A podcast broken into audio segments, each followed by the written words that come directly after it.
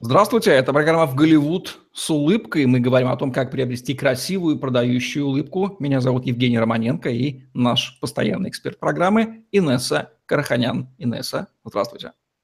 Здравствуйте, Евгений. Здравствуйте, зрители. Инесса Караханян, стоматолог-ортодонт, выравнивает зубы, нормализует прикус, восстанавливает челюстную систему детей и взрослых. Более 8 лет ведет частную практику в стоматологических клиниках Москвы, обучалась в Канаде, США, сертифицирована по современным методам лечения, наружным и внутренним брекетом, съемным капом, виртуальному планированию лечения. Свыше 500 пациентов с ее помощью уже имеют красивую и здоровую улыбку. Есть подозрение, что состояние ротовой полости и зубов прямо связано с ораторско-риторскими навыками. Грубо говоря, здоровые зубы человек хорошо говорит, плохие зубы говорить ему мешают. Будем разбираться в соотношениях логопеда-стоматолога, дикции прикуса со всеми этими вещами. Что такое прикус, Инесса? Что мы должны знать и какой специалист за этот самый прикус отвечает?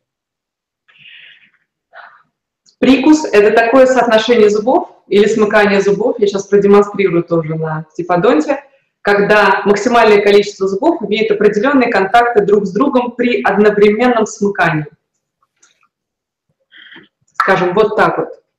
Во-первых, должно быть большое количество зубов для этого. Раз. Второе, они соотносятся определенным образом друг с другом. Боковые зубы совпадают так, чтобы они касались нижних и позади стоящих, то есть каждый зуб начиная от клыка и так далее.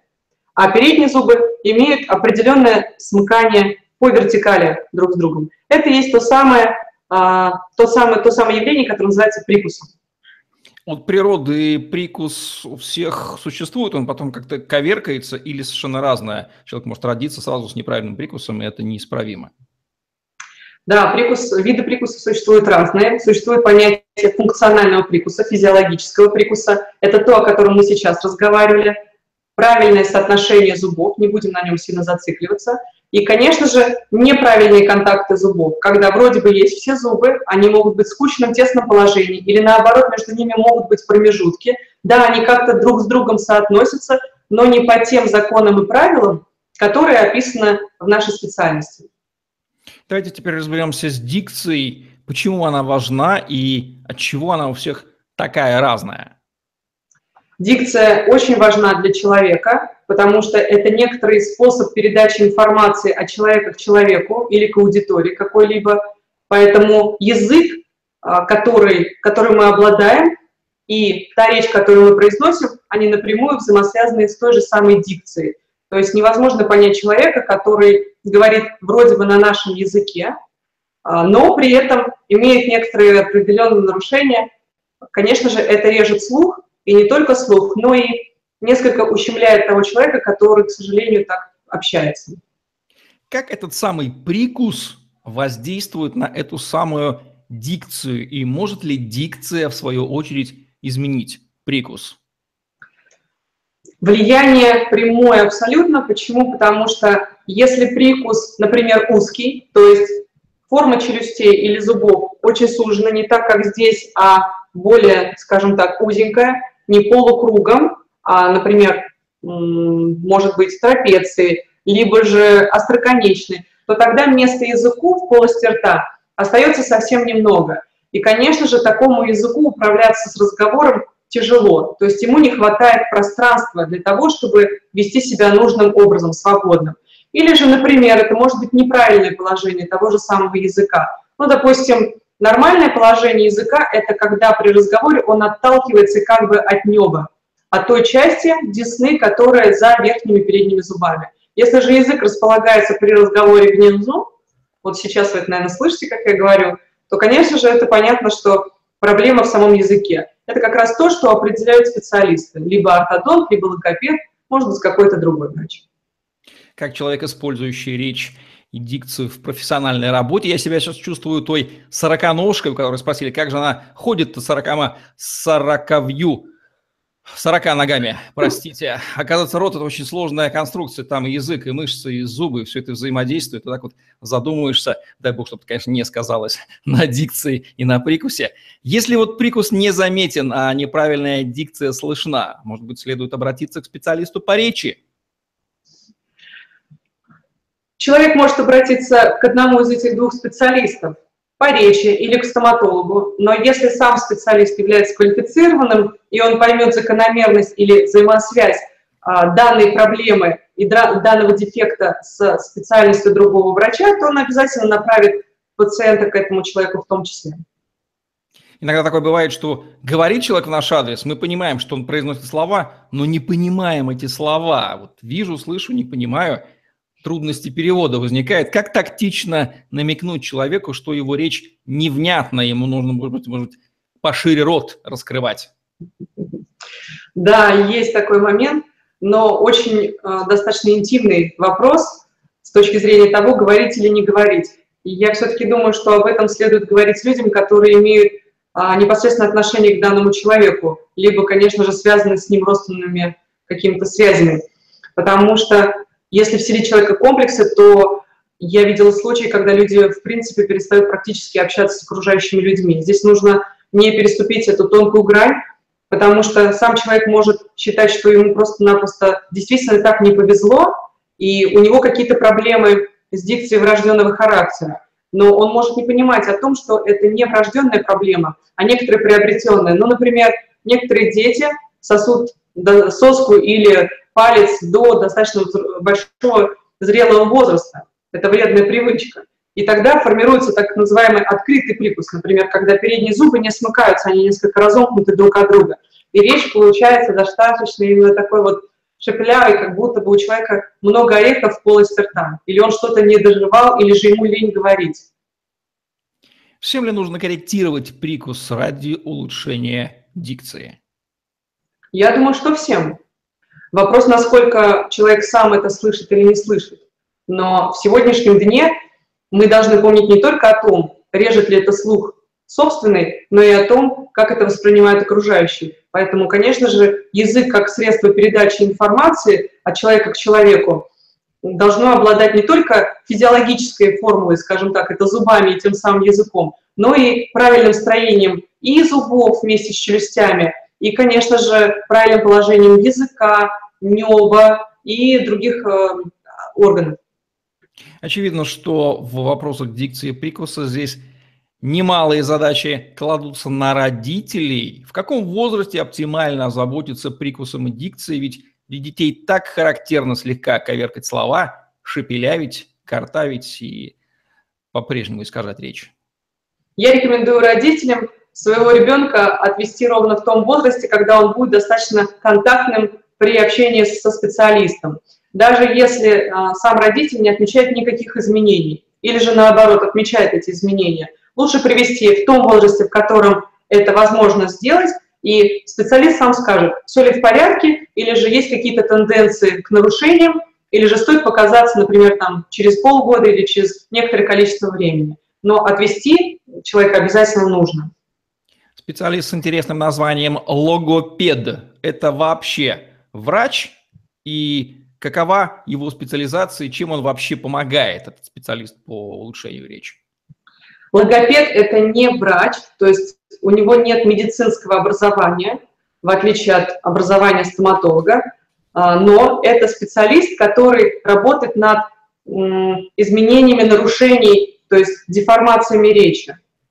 В данном случае логопед больше как педагог. Они заканчивают педагогический факультет, и логопед, конечно, является часто связующим звеном, как у ортодонта, то есть это специалиста а, улучшающего или нормализующего тот самый прикус, так и у других специали... Э, вместе с другими специалистами-смежниками, например, тем же самым лор-врачом. Потому что зачастую бывают такие пациенты, которые разговаривают гнусаво, то есть у них ощущение все время заложенности в носу, но эта проблема у них и достаточно плохое восприятие речи связано с плохим, с ненормальным поведением дыхательных путей. Всегда ли необходим логопед для улучшения речи или в каких-то случаях можно попробовать справиться с этим недостатком самостоятельно? Интересная тема в том плане, что я видела некоторое количество публичных людей, которые являются либо актерами, либо актрисами, и они сами себе нормализовывали речь. Даже при неправильном прикусе они добивались очень хорошей дикции, но отмечали, что после того, как было проведено ортодонтическое лечение, то есть по выравниванию прикусу или улучшению ситуации с логопедом, то, конечно же, эта речь а, превосходила их все ожидания. Кстати, как пение или, например, скороговорки помогают улучшить качество речи? Есть наблюдение? Да, конечно. У меня есть также пациентка, которая актриса, и когда мы ей начали лечение на капах, это прозрачные чехлы на зубы, которые также выравнивают прикус как альтернатива брекетам, то, придя к нам на прием через несколько месяцев, у нее не было никакого абсолютно ощущения, что во рту что-то есть. Это точно заслуга скороговорок, которую она произносила, потому что она сама является педагогом по постановке речи, и тех пробок, которые она ставит между э, зубами и просто старается очень быстро эти скороговорки произнести. Шепелявость – это маленький недостаток или призыв к немедленному действию? Я думаю, что шепелявость бывает разная. Если человеку говорят о том, что он шепелявит, и он это слышит, то лучше всего, конечно же, обратиться к специалисту. Иногда это бывает некоторая изюминка человека, которая еле улавливается при каких-то произнесенных именно конкретных звуках. Но это бывает нечасто. Но если, конечно же, шепелявость улавливается постоянно, на уровне вот таком, например, у меня, конечно, все зубы в полости рта, но гипотетически. Если мы с вами разговариваем, вот это приблизительно шепелявость такая вот странная, не проговаривание, как будто язык проваливается в какие-то пространства внутри, где нет зубов, конечно же, необходимо обратиться к специалистам. Я думаю, даже логопед поймет эту причину и скажет какому-то человеку, что ему нужно к стоматологу для того, чтобы поставить те зубы, которых нет, потому что просто-напросто языку не от чего отталкиваться, например, нет передних зубов. Спасибо, что обнадеживаете наших зрителей. Оказывается, с речью можно и нужно работать. Это все правимо. Нич, зачем с этим жить, когда это можно исправить? Бывает такое, что человек говорит и свистит. То ли зубов мало, то ли, наоборот, много. Почему только недавно чистая речь стала так важна и нужна? Неужто повысились требования социума или усовершенствовались методики устранения подобных недостатков? Я думаю, речь чистая была важна всегда, может быть, это даже больше связано с тем, что в сегодняшнем дне требования растут абсолютно а, во всех сферах и касаются каждого человека. Никто это не обходит. Вопрос в том, насколько сам человек высокого уровня социального и даже умственного, в какой-то степени морального, и насколько ему хочется расти и развиваться. Вот это, наверное, то самое требование быть самокритичным, самокопающимся, желающим не просто, может быть, совершенным, совершенным быть, наверное, не есть хорошо, а именно быть достаточно гармоничным, чтобы мысли, а, речь и а, звуки фразы были воедино. Это высокий уровень, конечно. В сегодняшнем дне требования огромные и кандидатам при приеме на работу. Я стала обращать внимание, что пациенты часто комплексуют ходить на собеседование, если у них достаточно смазанная речь. Они начинают тренироваться и даже исключают какие-то фразы из своей речи. Это мне рассказывали пациенты. Невыговаривание звуков – это больше к области стоматолога или такие логопеда? Я все же думаю, что невыговаривание звуков – это больше область логопеда, но частично в некоторых случаях может быть и понадобится сам стоматолог тоже. Но лучше все-таки начать с логопеда, либо же даже есть специалисты, дефлектологи и по-моему, нейролингвисты тоже занимаются этими моментами, потому что нужно понять, на каком уровне произошла, произошел сбой и нарушение вот именно в произнесении или в формулировке речи. Такой специфический дефект, как прокладывание языка между зубами при разговоре, это привычка или некое неконтролируемое состояние человека? Это может быть как привычка, так и некоторое неконтролируемое состояние человека, но неконтролируемое состояние человека, в принципе, это тоже часто может быть привычка. В любом случае, необходимо исключить фактор того самого неправильного прикуса или же привычки, которая сложилась из детства. Например, ребенок дышит носом, полость рта его чаще приоткрыта, язык как бы сам по себе попадает между зубами. Конечно, это сложит определенную привычку языка вечно в свободном таком в пассивном положении. Поэтому, конечно, нужно обязательно сходить к специалисту, потому что ряд проблем и с дыханием, и с диафрагмой они могут быть, и даже с осанкой. Известно, что длинный язык частенько бывает спасением, ибо до Киева доведет тогда, когда это нужно. А вот большой язык, есть ли специфическое терминологическое название для этого, ну, дефекта, дефекта, некоторой особенности, скажем так, опасен ли он чем-то, а может быть, в каких-то профессиях он, наоборот, является идеальным инструментом, орудием труда? Отлично. Конечно, большой язык имеет такое красивое название, как макрогласия. То есть это большой макро и большой язык. Большой язык это не есть хорошо с точки зрения для самого человека, потому что он мог, может вызывать те самые искаженные звуки, например, при произнесении каких-то звуков, речи и так далее, при общении, вплоть до даже расплевывания слюны из полости рта, и даже большой язык может способствовать тому, что зубы начинают разъезжаться кпереди, потому что язык очень мощный мышечный орган, который может выталкивать действительно зубы, то есть могут начаться и проблемы даже с прикусом, в том числе и даже с функциями жевания, потому что элементарно разъезжающиеся зубы через какое-то количество лет человек может обнаружить, что он перестал как нормально откусывать, так и жевать пищу. Поэтому это важная проблема. Уже э, не говоря о том, что такой язык часто прикусывается боковыми зубами. То есть нужно представить себе картину, что если здесь находится язык, то при смыкании зубов, при разговоре, например, человек прокладывает язык вот в эти боковые участки зубов, и у такого часто пациента мы наблюдаем отпечатки зубов на стенках языка, то есть на краях зубов, ой, на краях языка. Может ли ротовое дыхание привести к неблагоприятным последствиям как заметить такое затруднение и стоит ли на него вообще обращать внимание?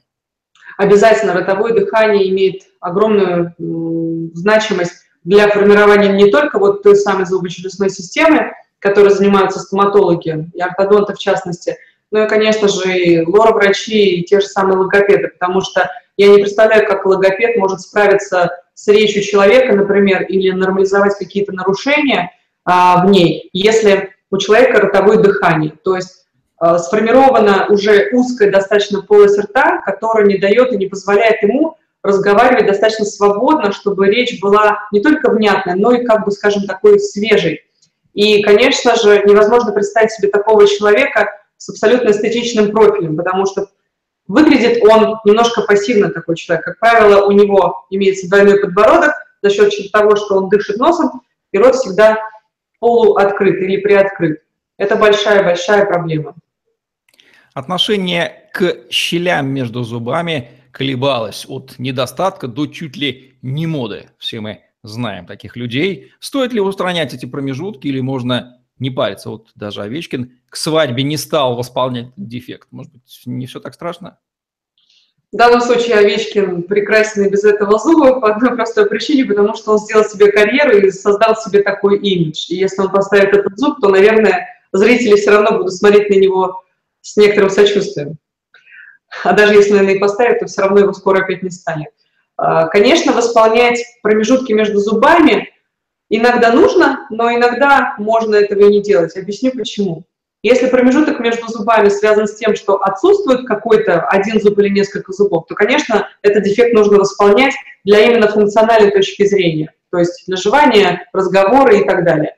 А, а если мы говорим об промежутках между зубами, которые связаны, например, короткими или узенькими зубками, а челюсти больше, то есть это такая непропорциональность размера челюсти и зубов, и эти промежуточки достаточно небольшие, видны, в принципе, только человеку, то это чисто выбор конкретного, конкретного да, человека. Вот феномен певца под именем Шура из 90-х, мы его помним. Это просто гримаса, гримаса шоу-бизнеса или человек действительно нашел способ обратить недостаток в преимущество? С помощью продюсера, конечно. Я думаю, что, конечно же, это был некоторый ход, потому что а, поработать над его, скажем так, дикцией было абсолютно реально, если бы это изначально имело цель для его продвижников. Но в данном случае Шура, конечно же, запомнил, запомнился своим голосом, точнее даже речью а, и способом произнесения звуков и слов, потому что это то, что режет слух сразу же, когда мы слышим такого персонажа. Но не нужно путать, что песню, которую, например, поет Шура, где два куплета и три припева, и которую можно, в принципе, разобрать, выучить и уже потом проще напевать. И если бы нам пришлось общаться с таким человеком каждый день, вот даже не знаю, было бы ли это комфортно. Есть поговорка «молчи, за умного, дескать, сойдешь». Беззубый рот, он встречается только у пожилых или имеет тенденцию к моложению? Отличный вопрос. К сожалению, он имеет тенденцию к моложению. И вообще я стала замечать, что молодые чаще напоминают, очень часто начинают напоминать полость рта пожилых. То есть в чем разница? Разница огромная, потому что иногда в 21 или в 25 лет приходят на прием пациентки или пациенты, у которых может быть всего лишь, допустим, 10 зубов наверху и 10 внизу. То есть отсутствует еще по несколько зубов с каждой стороны. Конечно же, беда, потому что в сегодняшнем дне, мне кажется, это прежде всего говорит не только об информационной непросвещенности, но и, к сожалению, о финансовом уровне жизни страны. Неправильные коронки реставрации. Почему логопед иногда говорит, что нужно изменить во рту ради прикуса? Да, есть такой фактор, и часто наблюдался он как раз-таки у поликлинических а, пациентов, когда коронки сделаны просто под пенек, то есть нет никаких анатомических ориентиров зубов, и когда такой человек начинает разговаривать такими конструкциями, или ему завышают прикус, например, то есть делают резко гигантские, после того, как он стер свои уже зубы, делают гигантские зубы, то э, у человека начинаются проблемы с дикцией элементарной, привыкнуть к этому можно и никогда, потому что и даже через 10 лет человек будет чувствовать, что это что-то во рту громоздкое, как кирпичи. В таком случае логопеды правильно делают, что направляют к стоматологам, если это является причиной. Не знаю, вызвано ли такое понятие, как стираемость зубов или бруксизм по-научному тем, что люди грызут гранит науки или чего-нибудь. Что это такое и как узнать, в чем причина этой самой стираемости? Все же нужно понимать, что стираемость зубов и бруксизм – это не синонимы, это разные понятия, которые только проявляются клинически одинаково. Как понять клинически? То есть в полости рта есть участки, где зубы как будто бы сошлифованы, срезаны, спилены. Стираемость зубов, она может быть, и она есть у каждого, физиологическая. То есть на самом деле мы наши зубы используем постоянно, и они перетираются, и, конечно же, часть твердой ткани, она стирается сама по себе, но нашему глазу это незаметно, потому что это очень медленный и вяло текущий процесс в жизни. Но есть стираемость зубов, скажем, такая патологическая или повышенная, когда зубы у человека стираются по разным причинам или факторам очень-очень быстро, и там в 30 лет такой человек приходит к стоматологу с этой проблемой или с чувствительностью зубов. Причин может быть много, начиная от стресса, неправильным прикусом, неправильным жеванием, чистка зубов и так далее. А вот именно бруксизм – это термин, который подразумевает ночное скрежетание зубов. Это именно некоторый такой, может быть, мышечный спазм или м, психоэмоциональный, когда у человека просто сжимаются мышцы и стискиваются зубы именно ночью. И слышен такой как бы скрип, возящий, возящих друг от друга, друг на друга зубов. Вот в данном случае бруксизм – штука страшная, и быстро проявляет себя в полости рта. И если, конечно же, человек, например, спит не один, то обязательно сосед это может услышать и это скажет. Вот, так, вот в этом моменте нужно сходить к специалисту однозначно. Итак, мы разобрались под финал, что проблемы с дефектами речи могут иметь как стоматологическая, так и логопедическая а, область применения усилий этих специалистов. Давайте не дадим зрителям остаться один на один с кругом вопросов. И еще раз резюмируем, с кого же стоит начинать-то в этом случае, со стоматолога или с логопеда? Я бы ответила на этот вопрос так. Не стоит думать о том, с кого начинать, с какого специалиста, потому что сам человек может не понимать, кто из специалистов ему нужен, а может быть несколько специалистов ему нужны сразу же. Кто-то может быть замыкающий, кто-то может быть начинающий. Это не принципиально важно необходимо, чтобы сам человек обратился к кому-либо, и в данном случае квалифицированный доктор или квалифицированный логопед, он обязательно увидит эту цепочку связи, объяснит ее пациенту и, конечно же, проведет либо совместную какую-то консультацию, либо направит какому-то специалисту, то есть порекомендует кого-то или какую-то э, клинику, либо же какую-то именно э, сеть и так далее. в этом нет проблемы. И человеку не нужно самостоятельно копать и искать, где же истина. То есть э, по какой причине у него такая дикция, из-за прикуса или же из-за того, что он произносит как-то звуки не так и так далее, не имеет значения.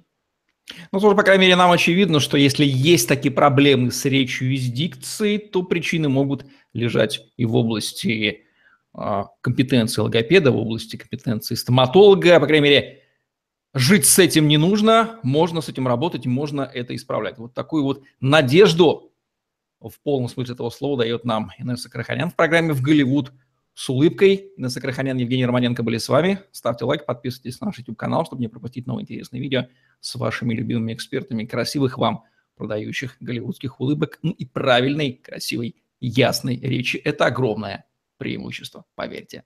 Всем удачи, всем пока.